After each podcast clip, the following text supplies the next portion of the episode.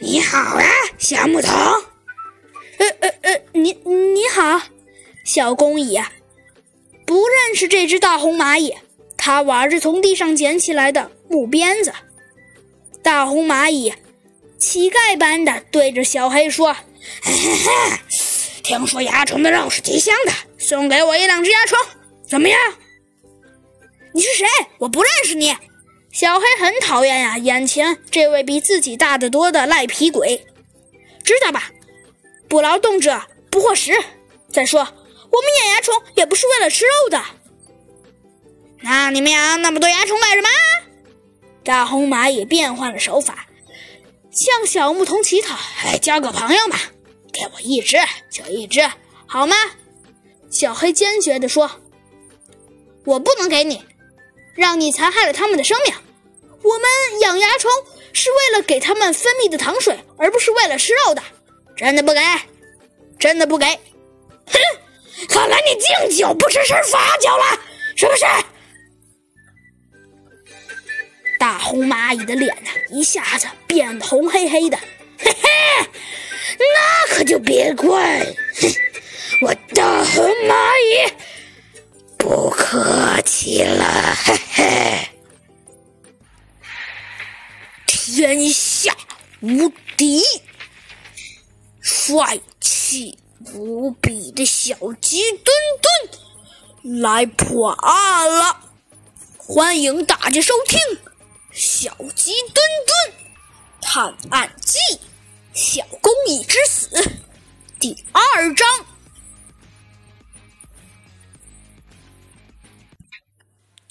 小黑呀，这才知道，眼前这个霸气十足的家伙，竟然是经常欺负他们黑蚂蚁的大红蚂蚁。大红蚂蚁再一次发出了威胁：“ 哼，再说一遍，给还是不给？”小黑呀，一点也不示弱：“不给，不给，就是不给！”大红蚂蚁呀，见软硬咸湿都不奏效，他扑上来就要和小黑拼命。小黑抽动了手里的木牙鞭，把大红蚂蚁打了个踉跄。哎呀，你的手好狠！大红蚂蚁到底呀是个狡猾的家伙。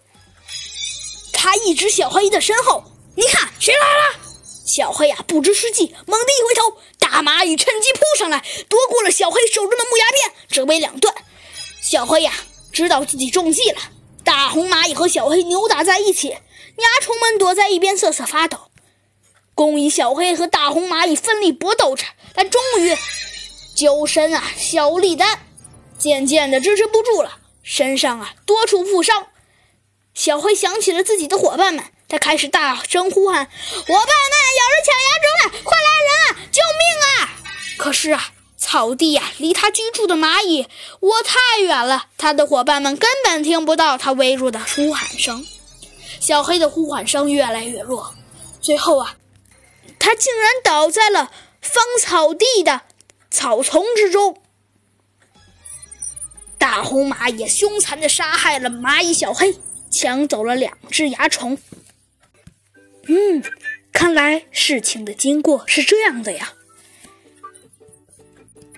但是很快，小鸡墩墩就大叫了起来：“不用担心，我们一定会帮小公蚁报仇的。”没错，你这只小黑蚂蚁，你就放心吧。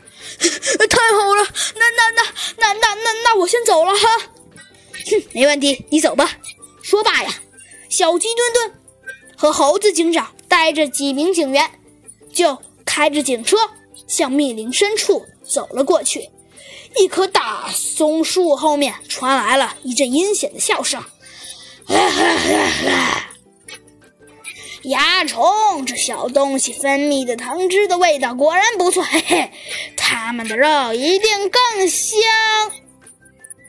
小鸡墩墩和猴子警长摸到树后，终于看清楚了，原来大红蚂蚁行凶并抢到蚜虫之后啊，并没有直接返回自己的巢穴，它躲在这里独自享受胜利的果实。它尝过了蚜虫分泌的糖浆，就想吃蚜虫的肉。正当大红蚂蚁要行凶的时候，树后突然了传来了一阵正义的声音：“住手！大红蚂蚁，以正义之名，你被捕了。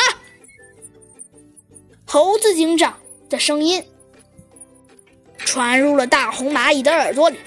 只见小鸡墩墩和猴子警长一下子扑向了大红蚂蚁。大红蚂蚁呀，想反抗，可是那只猴子它还是推得动的。可是这只小飞机，它可就搞不定了。由于啊，这只小飞机实在是太胖了，它怎么想站起来都做不到。只见呢，猴子警长身手敏捷的用力一跳，一下子呀，就不知道从哪里变出来了一双银晃晃的手铐，一下子戴到了红蚂蚁的手上。大红蚂蚁啊，就这样被手铐牢牢的铐住了。最后啊，他们为小黑举行了葬礼。猴子警长看了，他跟小鸡墩墩对视一眼，同时说道：“哎，小鸡墩墩，你不觉得？”“没错，猴子警长，我觉得这是我看到的最最伟大的……呃，嗯，没错，小鸡墩墩，这的确是我看到的最伟大的葬礼了。”墓碑前，哀乐阵阵，尽管。